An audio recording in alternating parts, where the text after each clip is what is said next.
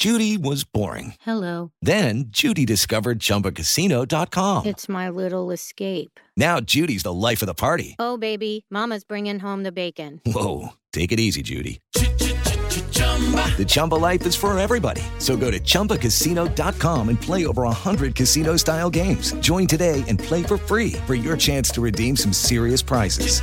chumba ChumbaCasino.com. No purchase necessary. Void where prohibited by law. 18 plus terms and conditions apply. See website for details. Siete en punto, panorama informativo 88.9, información que sirve. Yo soy Alejandro Villalbazo en el Twitter, arroba Villalbazo13. Es martes 5 de octubre, Iñaki Manero. ¿Cómo te va, Iñaki? ¿Cómo estás, Alex Villalbaz? Amigos de la República Mexicana y gracias por seguir en Panorama.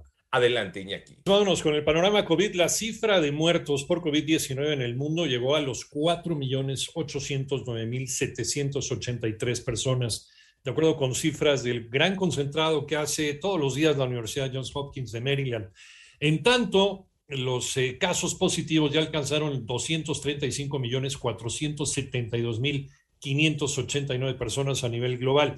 Y la Organización de las Naciones Unidas advirtió que la pandemia está pasando una factura muy alta en la salud mental de niños y jóvenes. Es una afectación que también le cuesta a las economías unas pérdidas estimadas en 390 mil millones de dólares al año, según revela un nuevo informe divulgado hoy martes por la UNICEF.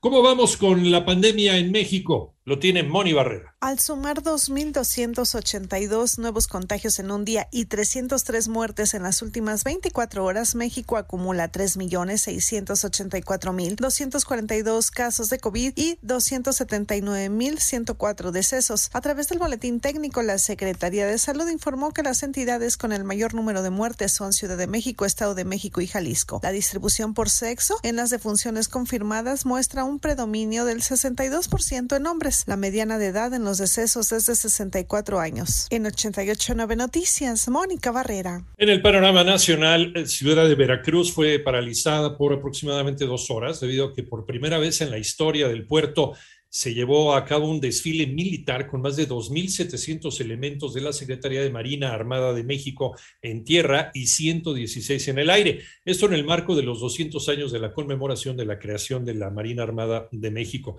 Además, tras las inundaciones ocurridas el pasado fin de semana en varios municipios de Querétaro, las autoridades estatales reportaron que hasta el momento se tiene registro de cuatro personas fallecidas y dos desaparecidas. Y el secretario de los Estados Unidos, eh, Anthony Blinken, visitará México con una comitiva para reunirse con autoridades mexicanas y tratar temas como la prevención de la delincuencia transfronteriza, la persecución de las redes delictivas, la promoción de los derechos humanos y el Estado de Derecho.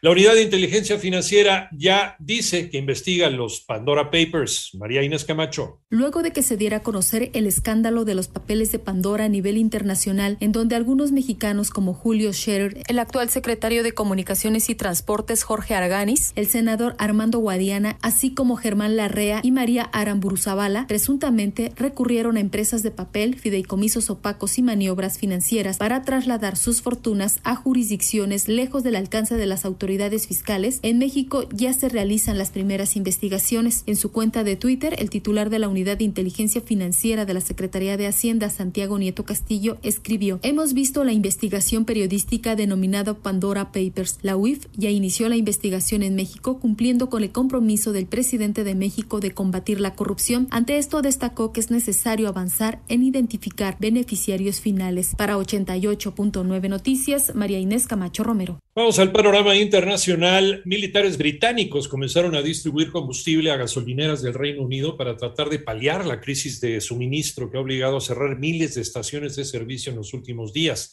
Y en tanto, el recién nombrado primer ministro de Japón, eh, Fumio Kishida, convocó a elecciones parlamentarias para el 31 de octubre y prometió reforzar la respuesta del gobierno a la pandemia por coronavirus.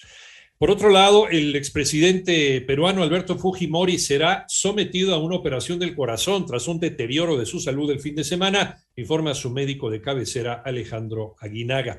Y hoy martes, los científicos Shukuro Manabe, Klaus Hasselmann y Giorgio Parisi fueron distinguidos con el Premio Nobel de Física 2021, que reconoce nuevos métodos para describir sistemas complejos y predecir a largo plazo su comportamiento. También está incluido en estas investigaciones el calentamiento global y el cambio climático.